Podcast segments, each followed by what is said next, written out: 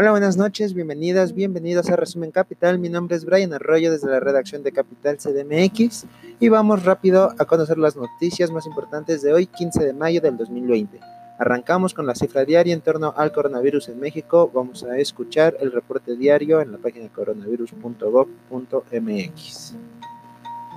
En México son 45.032 casos confirmados acumulados de COVID-19, 10.238 confirmados activos, además de 29.028 casos sospechosos acumulados y 89.631 negativos acumulados. Hasta el momento, lamentablemente, han fallecido 4.767 personas con el COVID-19. Si las cosas con el COVID-19 y en torno a esto y en torno a los diferentes reportajes que han salido por medios internacionales como New York Times, el Financial Times, eh, recientemente Sky News de Inglaterra también, de Gran Bretaña, AMLO señaló a estos medios y los acusó de mentir y de actuar sin ética. El mandatario durante su conferencia matutina cuestionó a los medios de comunicación internacionales por mentir y no tener ética como se los mencionaba, por las diferentes publicaciones que han señalado al gobierno mexicano por supuestamente alterar las cifras de defunciones a causa del COVID-19 y por el propio manejo que ha llevado a cabo para controlar la, epidemia.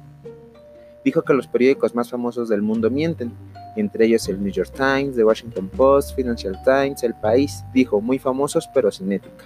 Además, el mandatario mexicano invitó a la prensa a reflexionar sobre su rol ahora que se busca regresar a la llamada nueva normalidad. Hace apenas un par de días, como ya se los mencionaba, el medio británico Sky News publicó una nota en la que, tras un análisis que no detallan más a fondo de qué se trató, y tras una visita a crematorias de la Ciudad de México, aseguró que la cifra de funciones en México ascenderían a 600 muertes diarias. Al respecto o en relación a algo parecido, AMLO mostró su rechazo a este tipo de reportajes en los que se abordan las labores de crematorios y panteones en medio de la emergencia. Calificó estas notas como alarmistas. Dijo que está tranquilo de su conciencia. Además dijo que calificó, mejor que decir calificó como la temporada de sopilotes que está a punto de acabar, pero no descartó que inicie otra, aunque dijo que la próxima semana comenzará el deceso de contagios y muertes del Valle de México. Así estimó que se podría terminar con parte de las críticas, de ahí que se refirió a que la temporada de sopilotes estaba a punto de acabar, pero no descartó que se iniciara otra. Y es que la próxima semana iniciaría el descenso de casos de COVID-19 en México. Así lo declaró el propio Andrés Manuel López Obrador durante la mañanera. El presidente anunciaba durante la mañana de este viernes que según los especialistas a mediados de la siguiente semana comenzarían a bajar los contagios de COVID-19 en las zonas más afectadas. Durante la mañanera, desde Palacio Nacional, AMLO pidió a la población no relajar la disciplina y continuar con las medidas sanitarias para mantener bajo el control del COVID-19, lo cual es importante descartar porque apenas ayer el doctor Hugo López Gatel decía que con el anuncio de la nueva normalidad o con el regreso de la nueva normalidad, se empezó a registrar una mayor afluencia en las calles. Así que Andrés Manuel pidió no relajar la disciplina, no confiarnos, pues tenemos las proyecciones de los técnicos, de los científicos, de los matemáticos, de que estamos arriba y de que en unos días, según las proyecciones, a mediados de la próxima semana comienza un deceso en los sitios de mayor afectación. Pero si en estos días volvemos a la movilidad de antes y si empezamos a relajar la disciplina, fallará el pronóstico, por lo que la proyección está hecha a partir de la poca movilidad que se ha mantenido en la Ciudad de México como en el resto del país. Así las declaraciones de Andrés Manuel López Obrador y vámonos porque la Organización Mundial de la Salud lanzó una campaña para que se puedan compartir los, los datos científicos contra el COVID-19 creó una plataforma de intercambio de datos y de licencias de propiedad intelectual para así garantizar el máximo acceso a los conocimientos científicos sobre el coronavirus. Lo anunció así durante este viernes el director general a través de un llamado común a los presidentes de Chile, Sebastián Piñeira, y Costa Rica, Carlos Alvarado. Tedros Adhanom, quien es el director de la Organización Mundial de la Salud, pidió que el mayor número de países posibles participen de manera voluntaria la, en la creación de esa plataforma cooperativa. Dijo que se trata de poner en marcha un banco de datos de tecnología médica para vacunas, medicamentos, diagnósticos y cualquier otro instrumento de lucha contra el COVID-19. Es importante destacar esto y también es importante destacar que muchos países, entre ellos China, Rusia y Estados Unidos, plantean la posibilidad de que su vacuna llegue pronto al mercado, que pase pronto sus pruebas de laboratorio, que ya están en las últimas etapas. Esos tres países ya eh, cuentan con avances importantes en la creación de estas vacunas. Mientras tanto, el gobierno de la Ciudad de México y la UNAM colaborarán, mm, irán de la mano para buscar una posible vacuna contra el COVID-19 de igual manera. Y aprovechamos, vamos a la Ciudad de México a conocer lo que sucedió esta mañana, este día, por, con la jefa de gobierno de la Ciudad de México. Pues la jefa de gobierno, Claudia Sheinbaum, reconoció que en la Ciudad de México hay más decesos de los que se reportan oficialmente en el gobierno federal. Esto luego de que se reportaran aquellas personas que tenían pruebas de COVID-19 positiva. No obstante, dijo, no son considerados aquellos que son sospechosos. Textualmente dijo, nosotros siempre hemos dicho que hay más decesos de los que se reportan diariamente por el gobierno de México, porque hasta, porque hasta ahora solo se reportan aquellas personas que tuvieron su prueba de COVID, que salió positiva y que lamentablemente fallecieron. Agregó que hay más personas y hay más defunciones, pero para poder saber si fue por COVID-19 o si fue por otras razones, es un comité científico quien debe establecerlo. De igual forma, reconoció que la pérdida de empleos en la Ciudad de México ha ascendido hasta los 100.000, tanto en la capital por la emergencia sanitaria. Esto a través de la conferencia virtual. Igualmente, la jefe de gobierno Claudia Sheinbaum reconoció que durante esta emergencia sanitaria se han perdido al menos 100.000 empleos en la capital del país, pues explicó que el mayor porcentaje de estas fuentes de trabajo se perdieron en empresas de outsourcing que se dedican a la limpieza, así como el sector de la construcción. Agregó que a la hora de abrir algunas de estas actividades, conforme sea de manera estacionada, se irán recuperando de manera importante. Sin embargo, dijo que hay otros que tardarán un poco más en recuperarse y ahí es donde se puede pensar en generar un programa adicional de apoyo al empleo.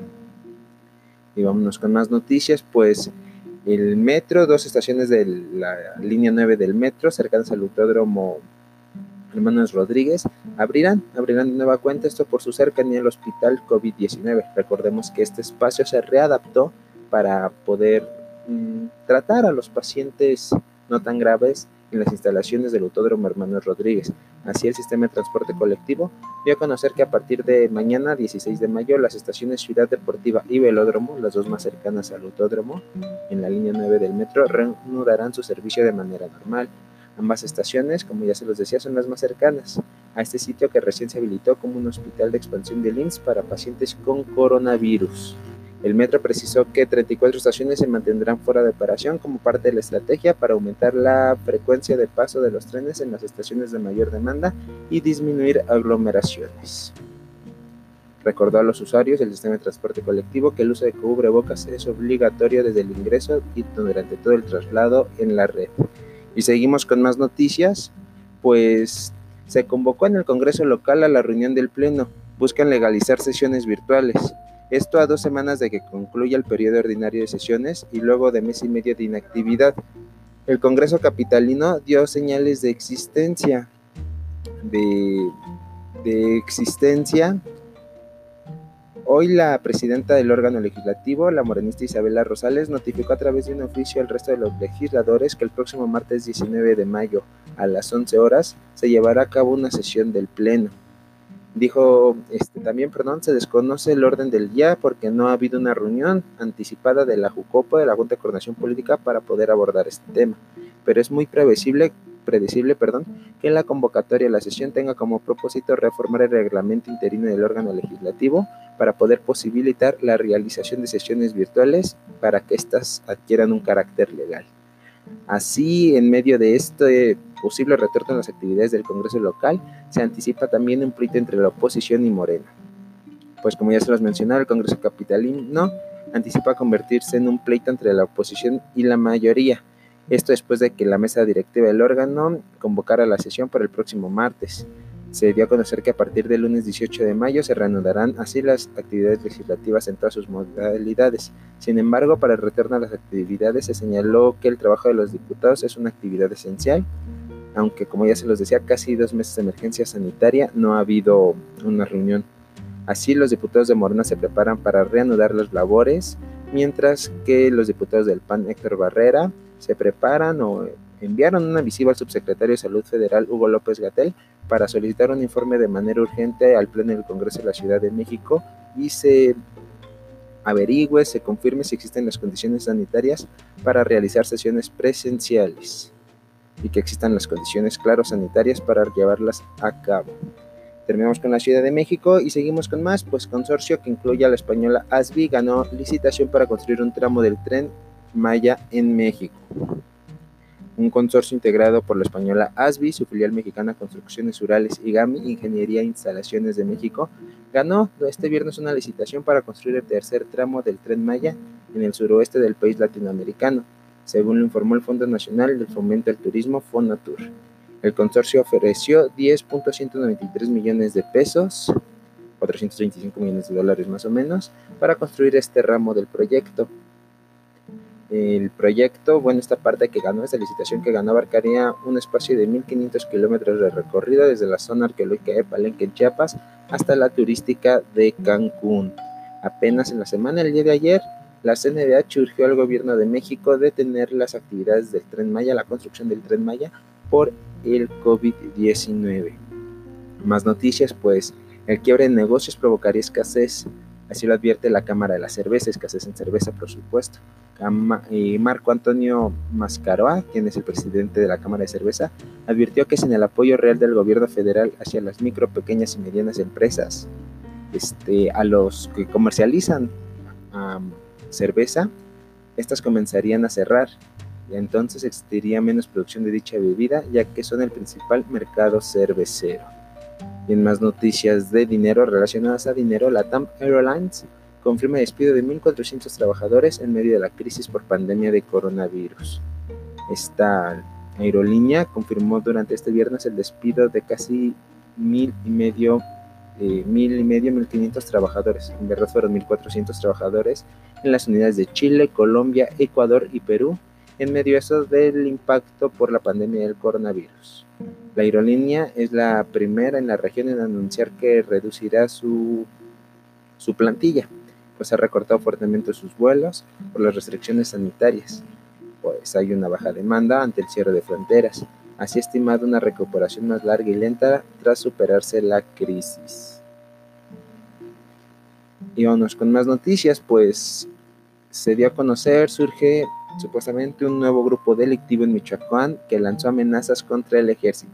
Este nuevo grupo delictivo se denomina como Cártel Sicuirán Nueva Generación y surgiría en el estado de Michoacán o habría surgido en el estado de Michoacán. En su presentación, a través de un video difundido en redes sociales, se observa a un sujeto rodeado de un grupo de 30 personas más o menos, que portan armas y están con los rostros cubiertos, encapuchados con capuchas negras, dando lectura desde un celular al comunicado de la creación del nuevo cartel. En el mensaje este sujeto manda saludos a Andrés Manuel López Obrador, a Silvano Urrioles, quien es el gobernador de la entidad, y a Alfonso Durazo, secretario de Seguridad. Además, este nuevo cártel advirtió al ejército mexicano a no entrar a su municipio, pues de lo contrario serían retenidos y sus armas decomisadas. Bueno, ya para terminar, vámonos con una noticia agradable para que no salgas de casa y disfruta a través de Facebook, de la página de Oscar Chávez y de suruniverso.latinoamérica el merecido homenaje al maestro Oscar Chávez, el Faisán Mayor. Varios artistas estarán colaborando en este evento denominado Esta vez va por ti, maestro Oscar Chávez. El día de hoy empezó a las 3 de la tarde, mañana a las 3 de la tarde, el domingo a las 3 de la tarde. Participación de diferentes artistas, poetas, compositores que rindarán un merecido homenaje a Oscar Chávez. Visiten la página de Sur Universo. Vámonos escuchando un poco de lo que se pudo ver en la transmisión del día de hoy. Muchas gracias, eso fue todo por mi parte. Sigan nuestras redes sociales, Capital MX- para Twitter, Capital CMX Facebook e Instagram, capital-cmx.org nuestra página de internet. Vámonos con Oscar Chávez. Maicao y la norteña Philip Van cierran la programación del viernes 15.